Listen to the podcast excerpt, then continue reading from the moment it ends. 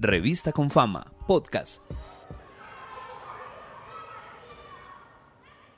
Todos al fin y al cabo no somos expertos en muchas cosas, pero sí somos expertos en juguetes y en jugar, porque de alguna forma todos lo vivimos y ojalá pues grandes lo sigamos viviendo.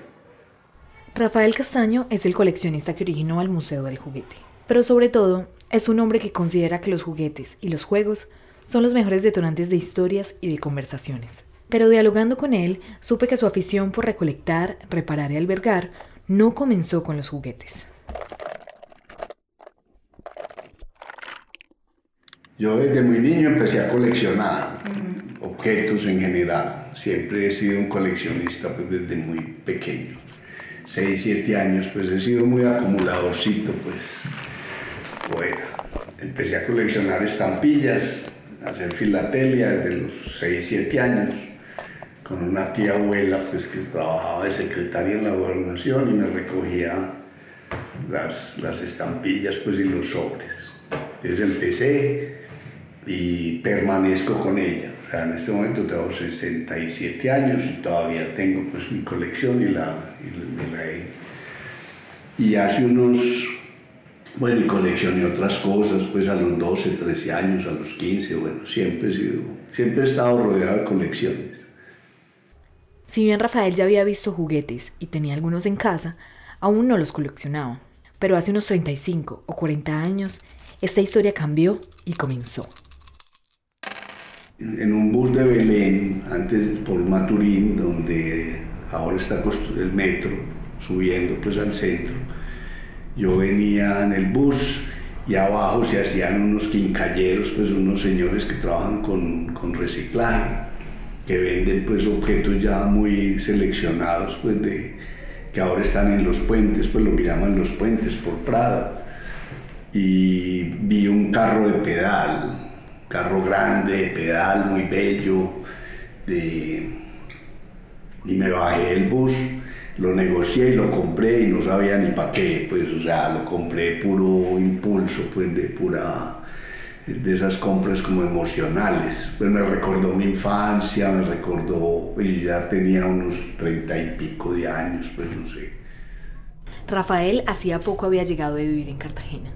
Ya tenía su taller en Medellín y sintió un campanazo con ese carro de pedal. Desde ese momento arrancó su búsqueda por más. A donde llegaba, preguntaba por juguetes. Entonces empecé a recoger juguetes pues como entre la gente y entre los recicladores. Iba, les preguntaba, entonces ya me llegaban jugueticos pues de, de hojalata sobre todo. Rafael tiene una certeza, y es que las colecciones no están por sí solas.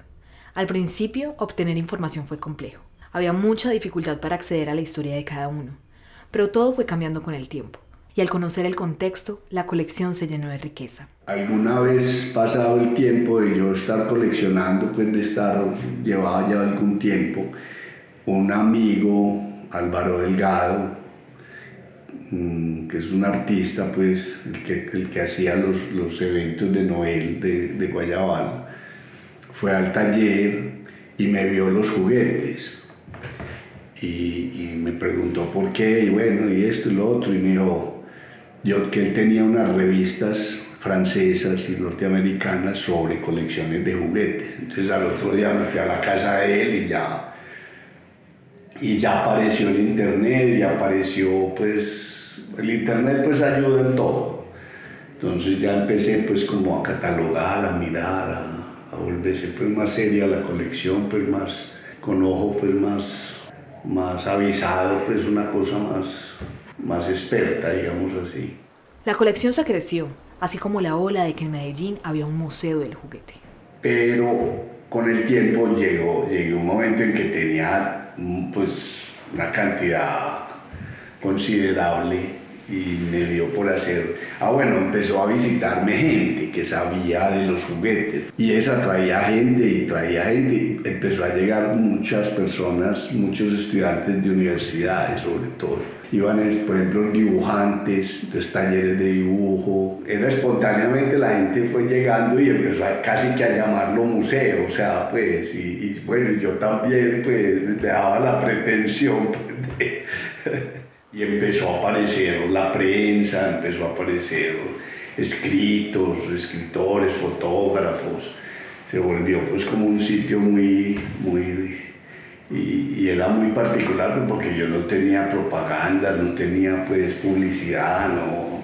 Mi hijo es, es ilustrador y me hizo algunos botones pues de, y las tarjetas y el logotipo pues y empezó y, y ya pues el Facebook y Instagram, pero realmente creció muy espontáneamente, pues casi que como la misma forma en que recogía los juguetes, pues que era una cosa pues muy, muy espontánea. Rafael encontraba en el museo una belleza particular, y es que quienes lo visitaban podían estar allí horas concentrados solo en un juguete. Muchas veces eso pasaba o pasa con estas porque, porque es que se mezcla lo que vos estás viendo con lo que vos viviste. Esto tiene una cosa que es muy particular, que es, o sea, volvemos a los museos tradicionales, vos vas a un museo y ves una pintura de X o una escultura, pero vos la ves allá, pero vos no te la encontrás en tu casa, te la encontrás en un libro, por ejemplo, pero no físicamente. En cambio, en un sitio de estos vos vas y vos ves tu juguete y eso te crea, o sea, vos ya no sabes si fue que lo viste o es el tuyo. Es una cosa muy extraña.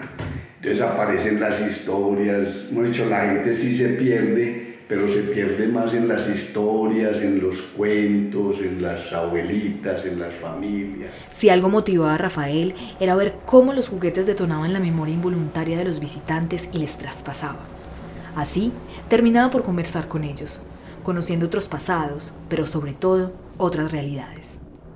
Cuando vos vas por la calle, vos para acá, o vas para alguna parte, y pasas por, pasa alguien al lado tuyo y te, y te huele a algo, o pasa, y vos con ese olor recordás o sea, vos no venís buscando ese olor, vos no venís buscando esa persona, simplemente vos olés y, y, te acordás de algo, es una memoria involuntaria que, que, que y eso pasa mucho con, estos, con estos objetos, donde la persona entra a un sitio de esos, no viene pensando en nada.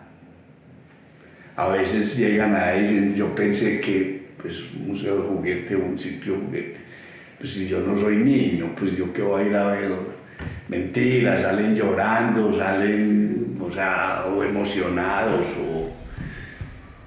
Entonces yo casaba, pues, historias, pues, de la forma en que se jugaba, de la forma en que, hacían, pues, juegos con, en las casas, en, las familias, o sea, el, hecho de regalar, el, el hecho de llegar, pues, el adulto con el juguete a donde el niño, desenvolverlo, el olor del papel, el olor del juguete. Los juguetes son contextos, historias, lugares, tiempos, formas de vida. Son objetos que permiten conocer nuestra esencia. Los juguetes son lo único personal y propio que uno tiene en la casa cuando uno es niño. Pues yo digo que la cama no era de uno ni, ni la, pues, eh, eh, son sus juguetes. O sea, por eso mucha gente las, los conserva durante toda la vida. Y en la época de nosotros los papás eran más reprimidos, eran más... Entonces ah, le decían a uno que lo querían a través de los objetos. Pues vea, le traje esto. Y uno decía, uy, mi papá me quiere. Los juguetes, además de desatar la conversación sobre las historias íntimas de cada quien, hacen parte del relato de la historia de la humanidad.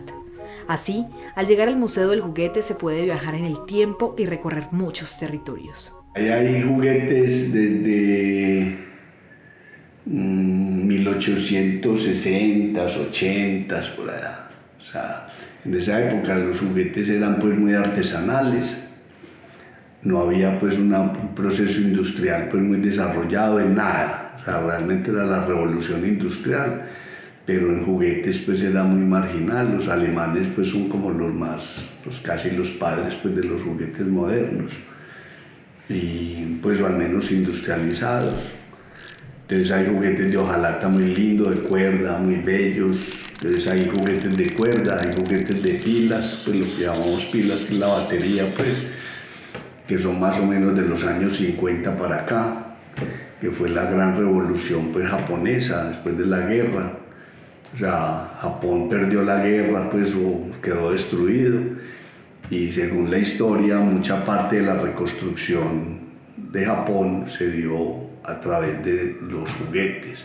O sea, haciendo juguetes con material reciclado y, inundaron el mundo pues, de juguetes en los años 50 y 60 y casi todo lo sacaban pues a exportación o sea, salía para estos países, sobre todo pues los Estados Unidos, que, es, que era pues el que ganó la guerra allá y su aliado pues al final de reconstrucción.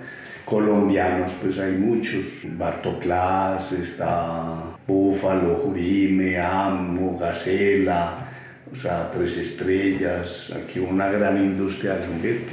Hay artesanales, juguetes que son ya de la calle, pues juguetes hechos por los niños o por los papás o por el carpintero pues de la esquina. Evidentemente todo juguete que llegaba al museo llevaba la marca del tiempo. Así que Rafael, siendo un hacedor en su taller, les da una mano.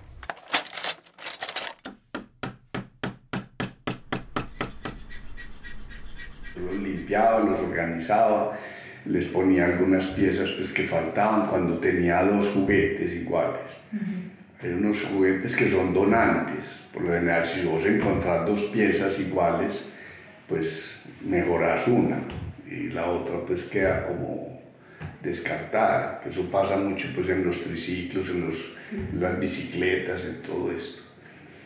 y bueno, esa es una parte, se limpian, pues se organizan, pues se les quitan pues, los huevos de mil cosas que, sí, porque son cosas abandonadas, pues realmente no solo en la calle, sino en las casas, porque el niño, la niña crece y eso se va quedando por hasta que termine en la calle, pues perdido, botado. Y, yo los buscaba era en esos sitios. Acabado el proceso, el juguete quedaba listo para ser visto, recordado y resignificado. Entonces se, se organizan, yo los metía en vitrinas, pues hacía lo que podía pues con ellos. No, no los clasificaba pues como por épocas, sino que para mí era más como pues para que la gente los viera como la pieza de un, de un niño, de una niña, pues que vos encontrás juguetes de la mamá, juguetes del papá, juguetes de él, juguetes hechos por él, juguetes regalados, o sea, es una mezcolanza, pues, de, de porque la idea mía no era hacer historia, pues, de, de esto, porque la ficha técnica, pues, a veces cansa mucho, y en esto, por lo mismo que decíamos ahora, o sea, la gente que va a ver juguetes de algo sabe de juguetes o a veces sabe más que el que los tiene. Y esa es la parte pues muy linda. Pues. Y más que hablar del juguete en sí, se habla de la experiencia de jugar y la, la vida que se hizo con el juguete. Pero llegó el momento en que mantener el museo fue insostenible. Y Rafael decidió que era su momento de relevar y lo quiso hacer con Confama creo mucho en esa carrera de 4 por, 4 por 100 de relevos, que son, son cuatro corredores y sale uno, entrega la posta, pues entrega al segundo, este se queda y yo entrego la posta y el otro sigue y este se queda y ganan los cuatro. Este es, la vida es como una carrera de relevos. Y así es como el camino del Museo del Juguete continuará. Esta vez de la mano de Confama, brindando diversas posibilidades para la ciudad e incluso para las regiones. O sea, el centro son los juguetes, pues los objetos, que yo creo que ese es el detonante realmente. Y, pero de ahí se va desprendiendo o vidas enteras.